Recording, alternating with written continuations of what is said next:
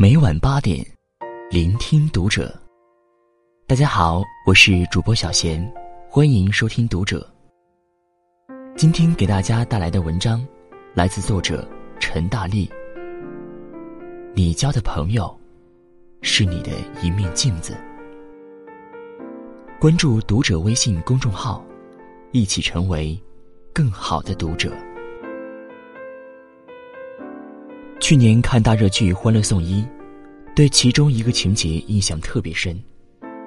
曲筱绡、安迪、赵医生、魏魏四个人打牌。正兴头上时，安迪用麦克白夫人比喻了一下魏魏。曲筱绡并不懂这只是一种对帮凶的类称，拿捏了一下字面，笑眯眯的调侃魏魏是小受。在其他三个人都对麦克白夫人的符号意义心知肚明时，曲筱绡蒙在鼓里，还费尽心思抖机灵的样子，的确是很尴尬了。而这也让赵医生脸色难看。后来跟曲筱绡大吵，断定跟他不是同一世界的人。当时我还在想，编剧是否过于夸张？后来认识了形形色色更多人。视野被打开，我才发现成年人的世界里，着实是存在一条隐藏的铁律的。这铁律，名叫段位。曾经认识一个博士，聊天的时候，他常讲到自己的朋友。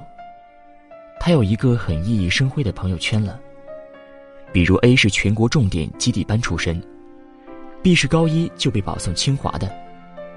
C 是现在在美国某某研究所工作的。D 的业余爱好是学外语，一年新学两门，得心应手那种。所以我听到他开挂的朋友们的事迹，会觉得自己格外失败。曾经跟他的几个朋友吃过饭，我算是蹭饭了。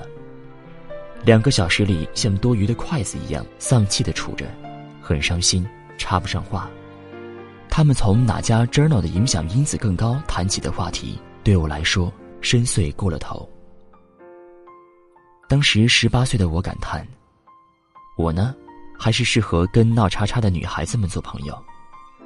吃饭时争辩争辩网上哪个小哥哥更好看，哪个牌子的眼影不爱脱妆，以及要不要买新上的包包，哪家火锅味儿香料足，都是俗的放放心心的人，没什么大志气。目光短浅，苟且偷生。我一块儿热烘烘的丧着。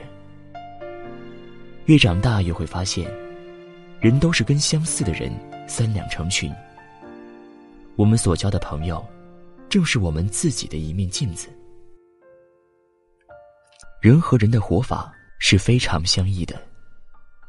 像是习惯酒吧通宵的人，永远不必去和图书馆通宵的人谈人生。你们不可能达成共识的。前阵子我发了一条朋友圈，说自己很自卑。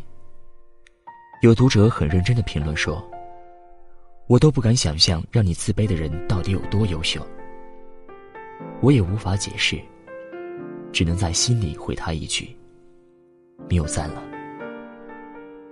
我朋友圈里的小姑娘们，个个有钱有才还有脸，每月飞来飞去的出差。年纪轻轻，机会一大把，人脉不可思议的好，前途不可估量。所以每天在图书馆灰头土脸改毕业论文的我，看着野蛮生长的他们，的确是自卑的。有个朋友说：“你现在看到一个月入十万的姑娘，羡慕的不得了。殊不知，这位姑娘可能正羡慕着一个月入五十万的姑娘。”其实也很好理解。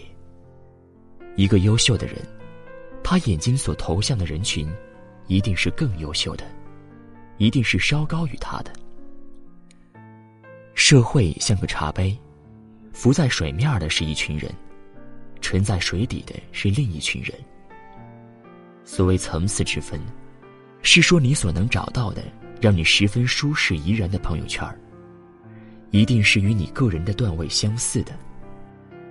因为成年世界不讲究苦大仇深的拉扯，蚂蚁得去找蚂蚁，大象得去找大象，不然很麻烦。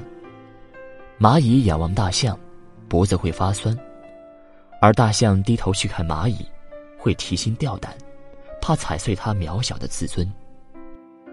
朋友说，自己生平最快的一次拉黑，是在他发自己买的一条两千块的围巾，被一个好友评论说，跟两百块的也没什么区别，省下钱买点什么不好过后。不是两千块的事情。是消费观的问题，而消费观，不过是不同段位的折射罢了。三十块一杯的星巴克，有人像买矿泉水一样喝，有人就会心疼。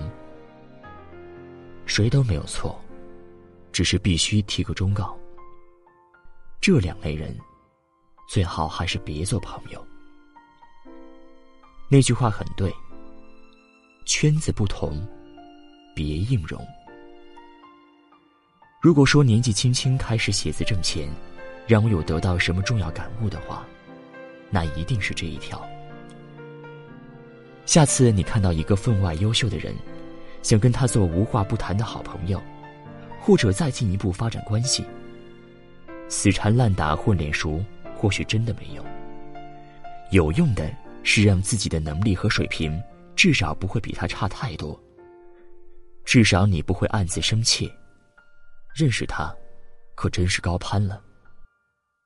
我记得郭晶晶嫁给豪门之子霍启刚过后，有好事的媒体采访她，问：“你跟霍启刚在一起，不会觉得压力很大吗？毕竟他家世显赫，很多千金小姐都芳心暗许的。”郭晶晶气定神闲地说：“不会压力大，虽然他家境好，可我是奥运冠军啊。”当时我便觉得，特别佩服。这个世界向来不缺成功学们所鼓吹的社交手段，也不缺教你四两拨千斤的撩汉指南。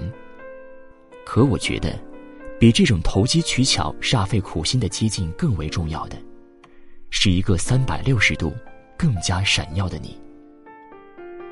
毕竟啊，你交的朋友，是你的一面镜子。他们的人格与层次，正是你的真实写照。